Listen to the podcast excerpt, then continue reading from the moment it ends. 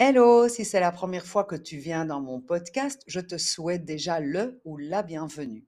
Alors dans ce podcast, je veux lever la honte et le tabou à demander de l'aide autour de la parentalité. J'y aborde des sujets qui me passionnent et qui ont pour objectif ton bien-être parental. Jusqu'à maintenant, on a parlé du cadre et de ses conséquences. Et je t'ai expliqué que parfois, tes enfants ou tes ados, même les adultes, prennent le mauvais choix. Et évidemment, ils vont râler, ils vont bouder, ils vont se fâcher, ils vont se mettre en colère parce que la conséquence ne leur convient pas. Eh bien, c'est à ce moment-là que, au lieu de rentrer pieds joints dans la colère, toi, tu vas pouvoir prendre du recul, vu que c'était leur choix et c'est leurs conséquences. Par contre, ils auront quand même besoin d'être accueillis et d'être consolés. C'est à ça que va te servir, entre autres, l'écoute active. Comment est-ce que l'écoute active va t'aider, toi, à retrouver le plaisir d'être parent? Eh bien, un enfant ou une personne ou un ado écouté est un enfant à qui on a donné l'occasion de se décharger de ses émotions. Eh Bien, du coup, pour toi, on pourrait dire que la crise ou l'incompréhension va durer moins longtemps. Pas seulement que la crise va durer moins longtemps, mais le fait que la crise dure moins longtemps ou à moins d'intensité va te permettre à toi aussi de t'y retrouver. J'utilise comme exemple Jules, 8 ans, qui rentre en colère de l'école. Évidemment, toutes les astuces, toutes les techniques sont valables pour toute autre personne autour de toi et pour toutes les émotions et toutes les situations. Juste un petit rappel. Tous les podcasts, je te répète que tu dois savoir ce que tu veux en ce moment.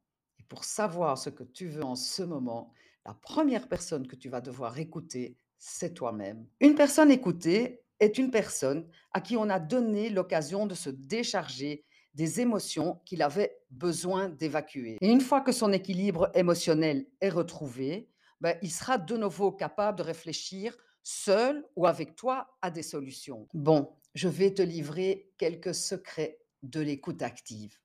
La première chose que tu dois faire et qui va déjà t'aider, c'est ouvrir la porte à l'autre, c'est-à-dire te mettre à disposition de l'autre. Et ça, tu dois le faire en te taisant. Il n'y a que par le silence que l'autre pourra s'exprimer. Mais ce silence te permettra à toi de reprendre, tes esprits si jamais tu es vraiment énervé. Bon, ça y est, tu as ouvert la porte à Jules, on va l'appeler Jules pour cet exemple. Maintenant, il a pu pleurer, toi, tu as pu un temps soit peu reprendre tes esprits. Maintenant, il faut garder la porte ouverte, c'est-à-dire il faut indiquer à Jules que tu l'écoutes. Alors, soit tu peux le faire par le regard, en ayant juste un contact visuel avec lui, soit tu fais des accusés de réception et tu vas faire des ah ah, ah bon, ok, d'accord, oh là là, etc. Tu verras que rien que ça, c'est déjà miraculeux. Une autre petite astuce assez sympa et facile, c'est de répéter le dernier mot de ce qu'il vient de dire. Par exemple, Jules rentre de l'école et dit Ah, je suis tombé et j'ai déchiré mon pantalon. Tu répètes juste ton pantalon. Eh bien, il va continuer sur sa lancée et il va te raconter ce qui s'est passé. Tu vas me dire c'est facile, Jules, il a 8 ans, etc. Il, va, il ne se rend pas compte qu'on répète le dernier mot. Eh bien, détrompe-toi. Essaye demain avec un adulte ou avec un ado. Tu le fais évidemment très naturellement et tu verras ce qu'il se passe. Une autre astuce que moi je trouve aussi sympa, c'est d'essayer de repérer le mot bizarre de la phrase. Par exemple, Jules rentre et il dit Ah, on a une nouvelle maîtresse, elle ressemble à un parapluie. Répète juste le mot parapluie et tu verras. Ces petites astuces d'écoute vont te permettre à toi de te recentrer et elles vont te permettre de prendre une certaine distance avec la situation pour justement te centrer sur ce qui est important. Une technique assez amusante, mais pour laquelle il faut un peu plus d'imagination, c'est de reformuler avec tes mots la phrase de Jules.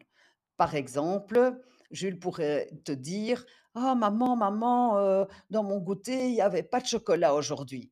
Eh bien, tu pourrais lui répondre Tu voudrais du chocolat la prochaine fois pour ton goûter. Ces quelques astuces vont déjà bien calmer la situation. Maintenant, il ne faut pas tomber dans les pièges de la communication. Il y en a douze. On les utilise tous, tout le temps. Le problème, c'est quand on les utilise en pensant qu'on va améliorer la situation. Le, premier piège, c'est de ordonner ou de commander. C'est-à-dire, on va reprendre Jules, 10 ans, il rentre de l'école hyper en colère, de dire Jules, arrête cette colère directement. Ça fonctionne pas. La deuxième chose, c'est, ou le deuxième obstacle, c'est menacer. Par exemple, Jules, si tu n'arrêtes pas cette colère directement, tu n'auras pas de goûter. Ensuite, il y a moraliser. C'est de dire, Jules, écoute, euh, ce n'est pas cette colère qui va arranger les choses. Euh, Est-ce que tu n'irais pas un peu réfléchir dans ton coin à ce qu'il se passe? Ensuite, il y a conseiller. Écoute, euh, Jules, si j'étais à ta place, j'arrêterais cette colère immédiatement. Parce que si papa rentre maintenant, waouh, waouh, waouh, ça va barder. Puis il y a- tu peux aussi rationaliser. Écoute, Jules, sois logique. Qu'est-ce que ça t'apporte une colère? Ça ne t'apporte rien. Tu sais bien que après tu n'auras pas de dessert. Tu peux aussi ridiculiser, c'est aussi un piège. C'est dire Ah, mais quelle colère Allez, c'est une petite colère de rien du tout, ça. Hein Allez, Jules, fais-nous une vraie colère.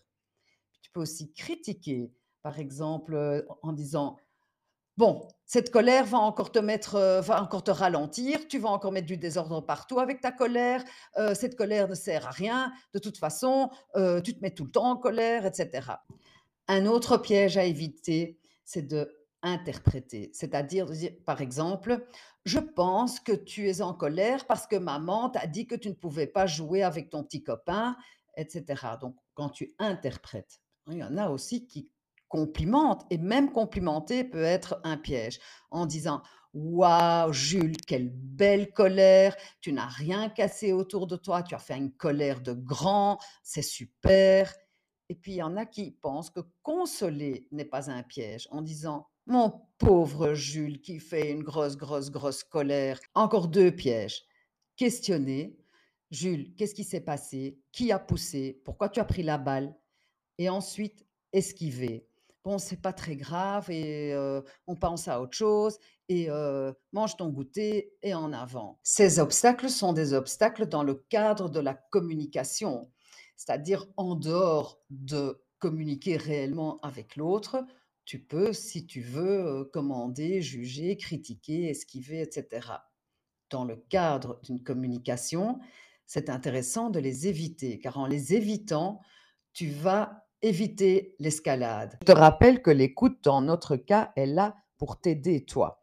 Alors, encore une astuce. Si tu n'as pas envie, si tu n'as pas le temps, si tu n'as pas l'énergie d'écouter en ce moment, parce qu'il est 9 heures du soir et que et Jules, juste avant d'aller dormir, te parle de son souci euh, des étoiles qui tombent pas du ciel, du style Maman, pourquoi les étoiles ne tombent pas du ciel à 9 heures du soir quand tu es en train de le mettre au lit Tu peux lui dire Écoute, mon petit Jules, j'entends que tu as un souci avec le fait que les étoiles ne tombent pas du ciel, mais on va en discuter demain matin au petit déjeuner. Tu n'es pas obligé d'écouter à tout bout de champ. C'est pareil pour la colère.